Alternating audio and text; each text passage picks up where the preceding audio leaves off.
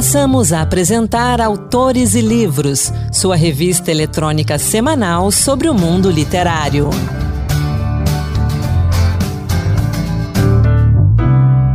Olá pessoal, sou Anderson Mendanha e bem-vindos a mais um Autores e Livros que sempre traz para você o mundo da literatura. Estamos no mês de junho, mês do orgulho LGBTQIA, e a gente aproveita a ocasião para falar do livro Sementes de Vida, Rejeição e Aceitação de Filhos, Filhas, Filhos LGBTQIA, em lares cristãos, que analisa a influência do discurso fundamentalista religioso nas famílias e suas implicações políticas, sociais e culturais para toda a sociedade. Aqui comigo para essa conversa, o idealizador e coautor do livro, Gut Simon, e o pastor Bob Botelho. Gut, Bob, bem-vindos ao Autores e Livros. Olá, Anderson. Olá a todos os ouvintes. É uma alegria para a gente estar tá aqui conversando sobre esse tema que atravessa tanto né, a nossa jornada e a nossa produção também e fazer no mundo. Então, uma alegria estar aqui com vocês todos. Boa tarde, Anderson. Boa tarde, ouvintes. Muito obrigado por essa oportunidade de estar falando um pouquinho sobre essa produção que inspirou o coração de muita gente e é fruto também da caminhada de muitas famílias. Muito obrigado. Guti, eu vou começar com você. É, como é que nasceu esse estudo e esse livro? Fale um pouquinho para gente. Bom, acho que a, primeiramente esse livro ele é atravessado pelas nossas próprias vivências, né? Todos os autores, todas as pessoas que foram ouvidas, que compartilharam suas histórias com a gente para a produção desse livro, essas muitas vozes elas são pessoas que ou são LGBTs ou possuem filhos, filhas, filhas LGBTs, então de alguma forma todo mundo é atravessado, né? Vem desses lares, é, onde de alguma forma já todos nós já sentimos esse conflito na pele, né? É, e o segundo, o segundo motivo que inspirou essa obra é olhar para esse cenário muito dolorido, né? Dessas famílias muito divididas e quando a gente faz o recorte é, das famílias cristãs, esse conflito muito enraizado, né, entre uma encruzilhada, entre a escolha do filho, da filha, do, ou a escolha de Deus, né? É uma confusão muito grande. Então, a gente foi muito tocado é, por analisar esse conflito e compreender é, um pouco mais de que forma a gente pode se debruçar para um fenômeno tão complexo, tão delicado e tão tabu ainda na nossa sociedade, né? Que é a aceitação e rejeição dessas famílias aos seus filhos. Bob? Então, é, eu trabalho aconselhando pessoas LGBTs há 10 anos. E nem sempre eu estive do mesmo lado teológico, né? Eu já fui um pastor é, que aconselhou que pessoas LGBTs não fossem e não vivessem plenamente suas identidades, e sou um homem gay. E o meu processo de redescoberta da minha vida foi um processo de perceber é, o quão de violência eu sofria e eu promovia nas pessoas através da religião. E depois de ter passado por essa história e muitos, muitos acontecimentos, fundado uma organização que trabalha com isso, eu tive o privilégio de é, ter o Gucci me encontrando com a idealização do livro, né, e falando, Bob, a gente pode sistematizar é, é, de maneira acessível tudo isso que é vivido para que a gente consiga transformar em vida. E o título do livro não é não é apenas sugestivo, ele é o que é assim.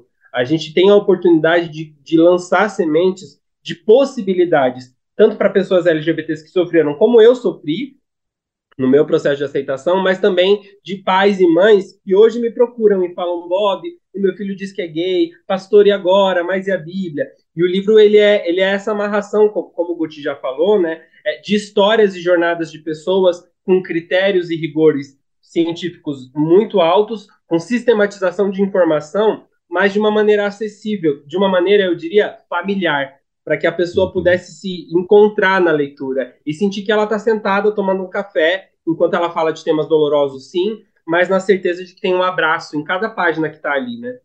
Bob, é, vocês falaram aí do conflito. Esse conflito ele se torna mais presente, mais duro nas famílias cristãs do que em outras famílias agnósticas ou que não têm uma vivência religiosa? Então, Anderson, uma coisa que a gente sempre costuma dizer, né, é, é que é muito difícil a gente mensurar o, a dor ou o sofrimento, né? é, é muito difícil a gente comparar no sentido de dizer qual dói mais ou dói menos, mas uma coisa que a gente percebe de comum no caso das famílias cristãs é que o fator Deus e Bíblia são fatores que geram sofrimento.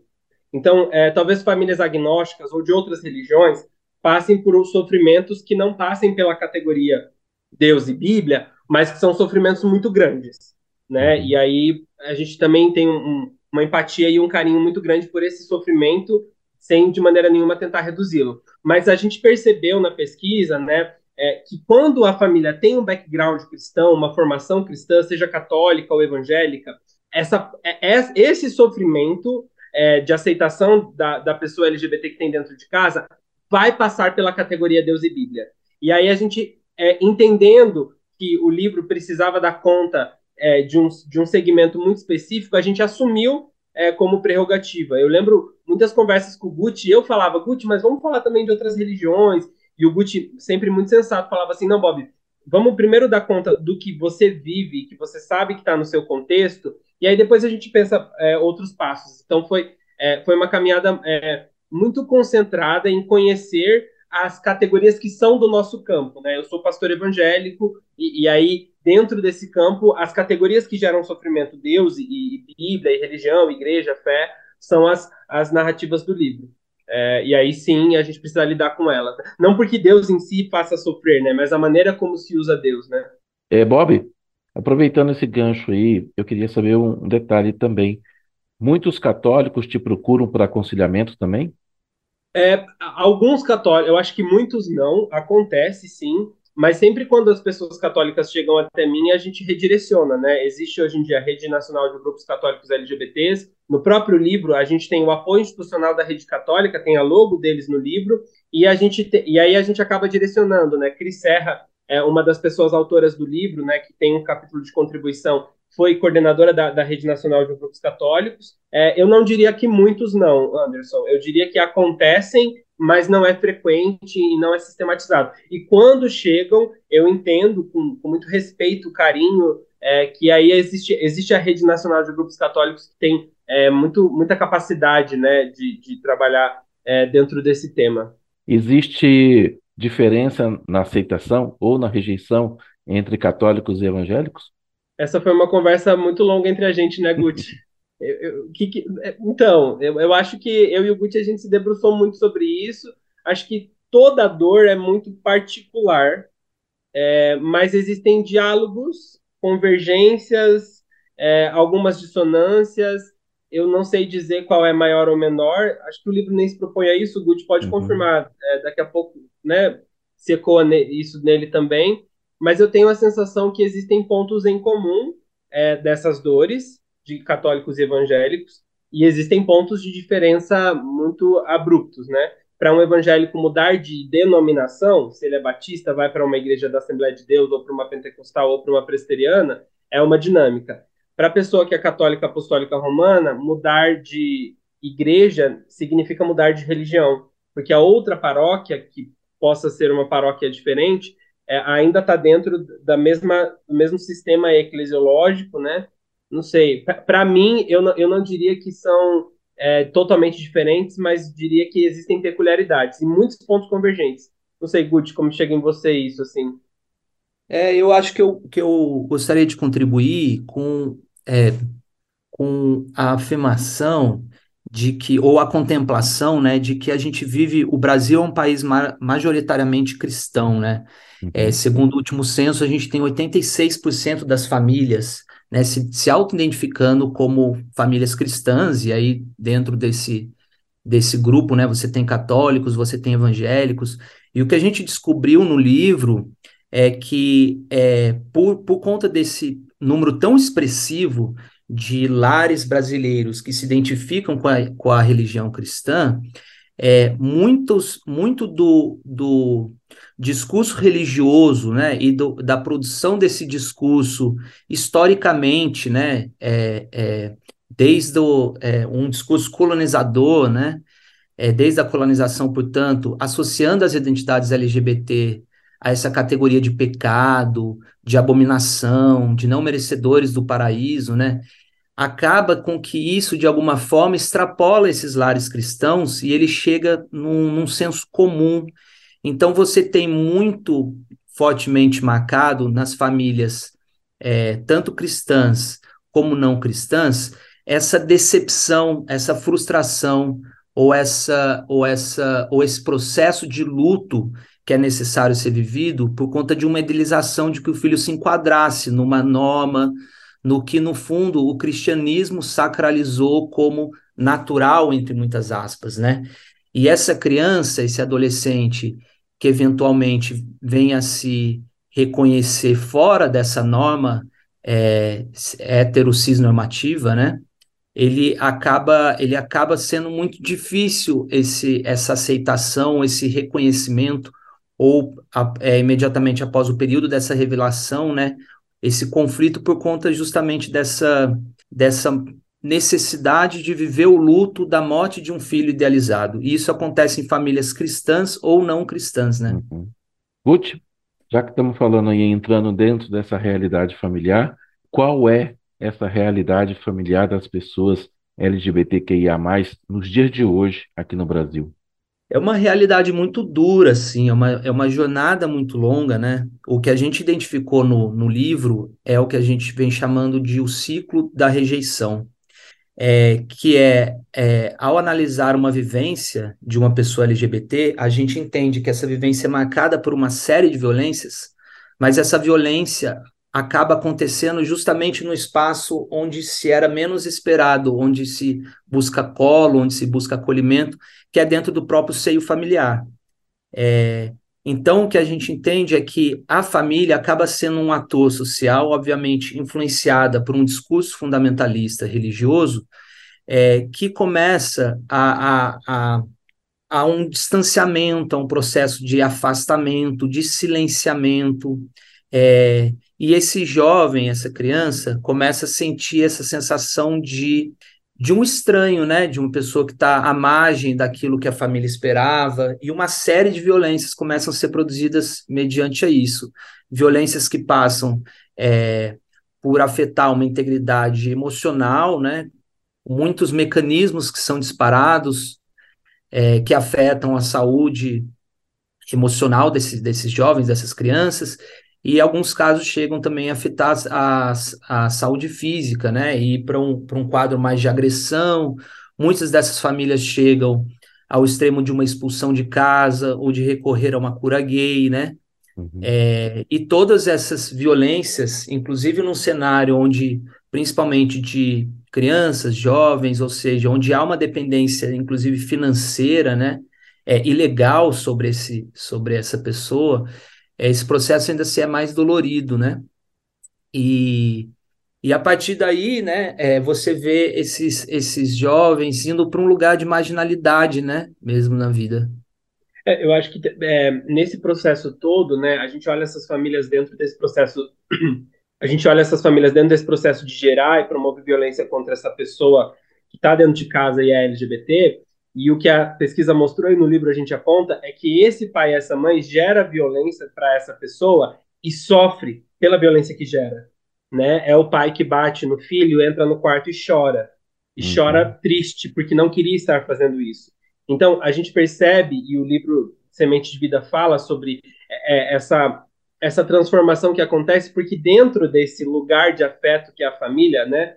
E que é, como o Guti falou, o espaço que a gente espera acolhimento, espera segurança, existe um desejo genuíno de afeto e, e de interesse de amor genuíno pela, pela pessoa LGBT que está dentro desse lar. Mas é, é, essa, essa concepção é, heteronormativa ou essa concepção é, é, de homem e mulher, né, e de heterossexualidade, essa concepção ela faz com que eu não consiga perceber que o meu afeto pode estar fora dessa regra. E aí, é, o conceito é, de, de, de, aceitação, ele passa pelo lugar de perceber esse afeto. Então, esse pai agressor, essa mãe que gera violência, eles estão dentro de um lugar de, de também serem reflexo da violência que eles sofreram em serem ensinados que eles não podem é, gerar afeto genuíno para essa pessoa que está dentro de casa, porque ela não é o que se espera socialmente do padrão de família. Né? E aí tem uma frase muito interessante no livro, né? Que é a, a, a família ela é causa e consequência da sociedade que rejeita, né? Que, o Guti fala bastante. Então acho que essa concepção, ela, ela é uma concepção, né? É, a gente escreve no início do livro, eu escrevi uma parte que fala assim: a gente está falando de pais e mães que entram no quarto, trancam-se no banheiro e, e digitam em lágrimas: meu filho é gay e agora, Deus, e eles estão com, com, com, a garganta engasgada pelo que eles acabaram de digitar, sem coragem de falar. Então a gente está falando de, desse ator, né? Uhum. De maneira nenhuma relativizar ou é, tornar é, é menos, menos é, denunciativo a violência que a pessoa LGBT sofre, mas olhando para essa violência, para esse ator que gera violência, como um reflexo e aí a possibilidade de vida como uma pessoa que também está sofrendo, né? É, acho que esse é um ponto importante de ser trazido. Vocês falaram várias vezes as palavras dores, conflitos e rejeição. Para chegar no, na aceitação, existe ainda muita rejeição, é, preciso, é um, caminho muito dolorido. Eu vou usar até um termo religioso, é uma via crucis, é, eu, eu acho que sim. Um, aí, é, como, como pastor falando, né? Ele é um caminho de dor, mas é um caminho de esperança, né? É, eu, eu sou entusiasta da esperança. Eu acredito é, que, que caminhar nesse processo de, de direção, de aceitação, ele é um caminho que, primeiro, ele não acontece sozinho, ele não precisa ser solitário, ele é um caminho comunitário de, de encontrar pessoas e comunidades que vão olhar para essa família, para esse pai, para essa mãe de maneira afirmativa e acolhedora. É, o livro tenta, inclusive, visibilizar que existem comunidades que, e, e, e, e, pessoas e famílias e mães e pais que estão disponíveis. E ele também é um caminho de reflexão sobre si. O pai e a mãe que passa pelo processo de aceitar o seu filho, a sua filha, vou falar pelos meus pais, né? É, quando os meus pais receberam a notícia e caminharam antes do livro existir, meus pais aprenderam a se olhar, inclusive se olhar dentro da fé cristã. A reflexão sobre o conceito que os meus pais que são é, evangélicos, né, têm sobre Deus, a reflexão que os meus pais têm sobre o que é vida com Deus, passa para eles olharem para eles próprios. E, e, quando eles olham para eles próprios e, e reposicionam, e esse caminho, Anderson, como você falou, não é um caminho simples. Eu estou reduzindo aqui em três uhum. minutos de fala, mas a gente está falando de meses de oração, de lágrima, de silêncio, daquele momento em que minha mãe chegou para mim e falou: Filho, eu não quero falar sobre esse assunto, eu não estou preparada para receber é, ninguém que você queira trazer em casa, a não ser que seja amigo seu. É, hoje a minha mãe ama o meu, o meu marido, né? Ela fala com ele, sorri, tira foto, fala sobre o meu casamento com alegria. Mas esse momento aconteceu na minha casa, na minha, na minha relação familiar. E, e enquanto esse silêncio aconteceu, ou as falas é, e os, os confrontos e conflitos que eu tive com a minha mãe aconteceram, esse processo foi um processo onde a minha mãe se olhou. E enquanto a minha mãe se olhava, ela se, se repercebia. E aí ela percebeu afeto, e ela percebeu amor, e ela percebeu possibilidade de fé. Então acho que esse é um caminho é, é, sim, mas também o caminho do milagre, né? Como entusiasta que eu sou da esperança, é o caminho de nova vida, né? É o caminho é, de, de, ressurreição. Então é, esse, esse é um caminho, e aí eu encorajo que seja sempre um caminho comunitário com pessoas que vão afirmar e celebrar e manifestar a possibilidade de uma, de uma aceitação e celebração da identidade que eu tenho ou que as pessoas LGBTs têm dentro dos seus lares, né? É, a, o livro ele traz uma série de histórias, né? E a leitura dele é uma leitura muito desafiadora por um lado, porque são muitas muitas dores e, e o, talvez o ineditismo, né? É, é, o grande presente que esse livro traz é justamente ponderar as dores dos dois lados desse conflito, né? Mas do mesmo jeito que num processo de luto, né, que esses pais estão fazendo, por exemplo, precisa se viver toda essa jornada de deixar ir embora aquela imagem idealizada daquele filho, daquela filha que estava dentro de uma norma, que cumpria uma expectativa, né?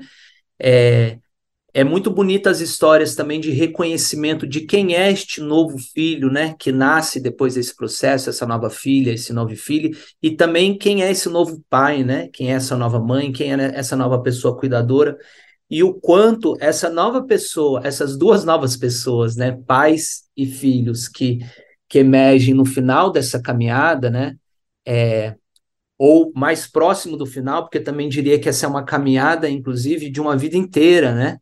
É, é um processo longo, mas as duas pessoas que emergem no final dessa caminhada, no fim, elas estão mais próximas, inclusive, de todo ensinamento, de toda mensagem do próprio Jesus Cristo, né, com seu amor incondicional e seu acolhimento irrestrito, né? Então, é, é um livro que passa pela dor, mas enche a gente de esperança, inclusive com exemplos e com muitas histórias de pessoas que passaram por esse processo e que encontraram mais paz, mais harmonia, é, mais acolhimento, mais colo no final desse processo.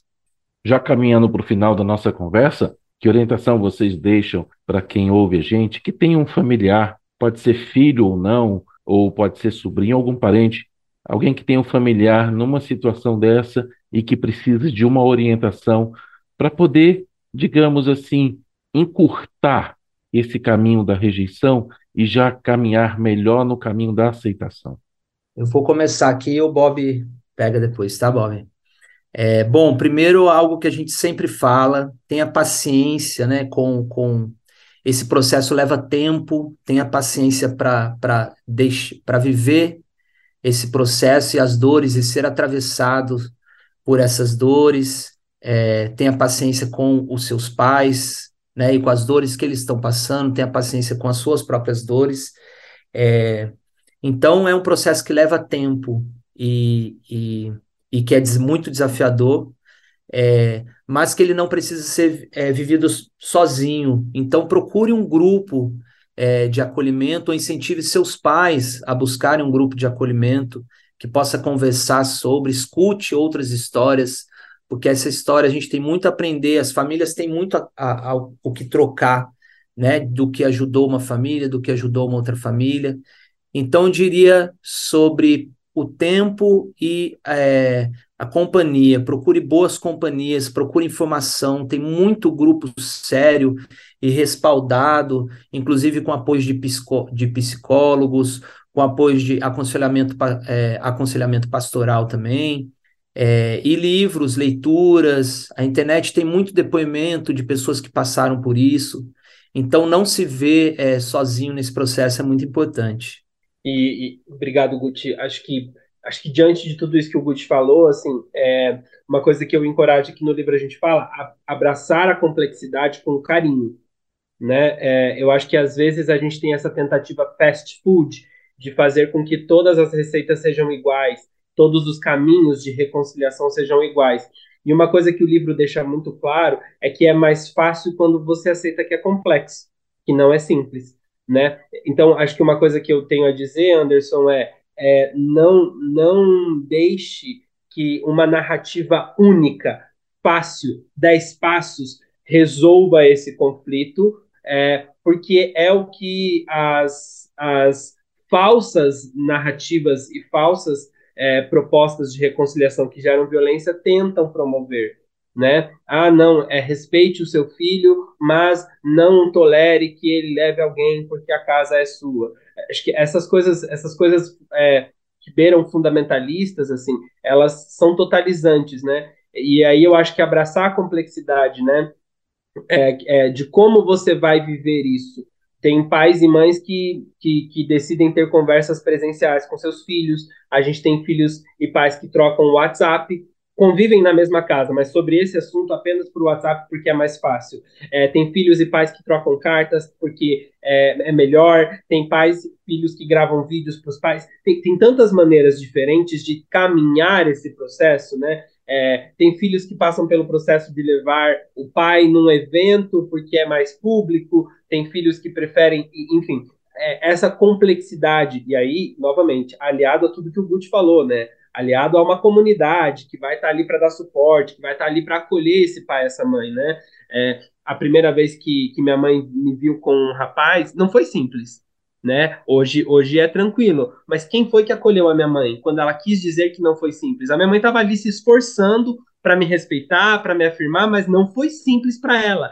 E aí, é como se minha mãe tivesse que resolver como dar espaços. Não, minha mãe tem que ter direito de chegar com alguém e falar: foi difícil, não era o que eu esperava, não foi o que eu sonhei desde a infância, né, desde que ele nasceu. E acho que essa complexidade, quando ela é anfitriada por, por afetos genuínos, ela pode ser é, possível. E aí, para finalizar, Anderson, acho que a minha sugestão é: não ache que a espiritualidade é uma opositora ao processo de aceitação da sua, da sua criança, né, adolescente ou da pessoa que for LGBT na sua família. Orar continua fazendo sentido.